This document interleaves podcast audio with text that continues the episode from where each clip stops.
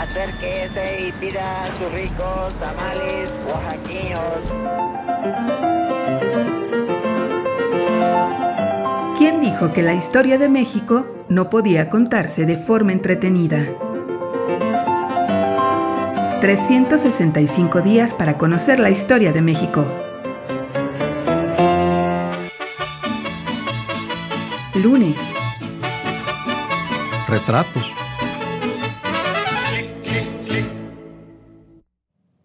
Anthony Butler.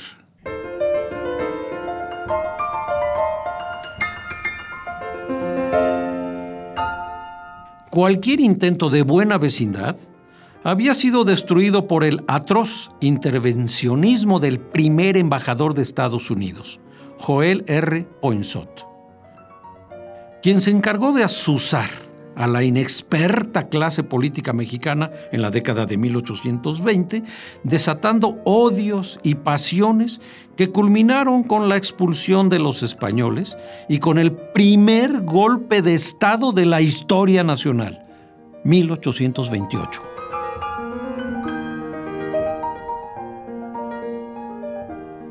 Para regocijo de muchos, Poinsot fue retirado en los primeros días de enero de 1830.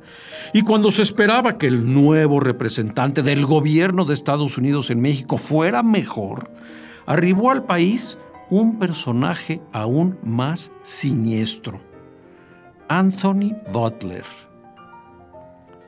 Sus cartas credenciales nada tenían que ver con la diplomacia. Su única virtud era su amistad con el presidente Andrew Jackson. Butler, Butler, un aventurero, irascible, pendenciero, con un gusto excesivo por la bebida y dedicado a lusura. Todo un personaje el tipo. Obtenía dinero alquilando a sus esclavos por no tener propiedades en donde emplearlos. Se había hecho de algunos terrenos en Texas por un intermediario, razón por la cual se empeñó afanosamente en tratar de que tan valioso territorio pasara a manos de Estados Unidos y convenció a su amigo, el presidente estadounidense, de que podía hacerlo.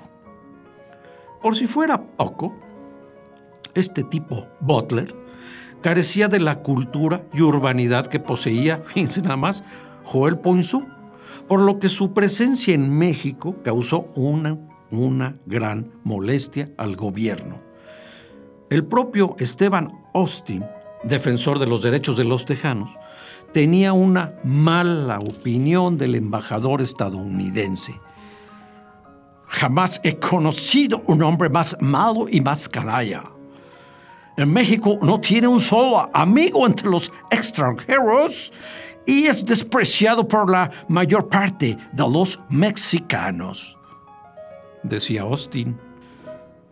Sus abiertas intenciones de adquirir Texas para Estados Unidos pusieron en alerta a Lucas Alamán, ministro de Relaciones Exteriores de México, quien mantuvo una posición firme frente al país del norte. Y aunque Butler no logró la compra de Texas durante su gestión, sí concibió un mecanismo que desde entonces estuvo presente en la relación entre ambos países el de las reclamaciones por daños a propiedades y vidas estadounidenses como una forma de presión sobre el gobierno mexicano.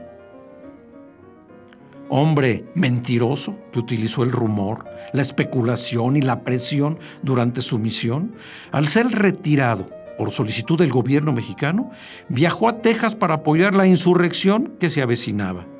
En una carta el propio Butler culpó a Austin de su fracaso. Uno de los más grandes enemigos de nuestro gobierno y pueblo se encuentra en México y no ha hecho más que obstaculizar las negociaciones. Él fue la causa principal de que yo, Butler, fuera derrotado en el último esfuerzo hecho para obtener la cesión de Texas. Ay, desgraciadamente, este tipejo al final se salió con la suya. Retratos.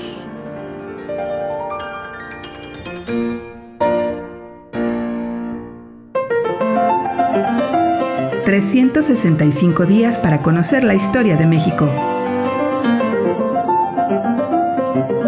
Esta es una producción de Radio Universidad de Guanajuato y la Dirección de Extensión Cultural en voz del Teatro Universitario. Serie basada en el texto de Alejandro Rosas, 365 días para conocer la historia de México.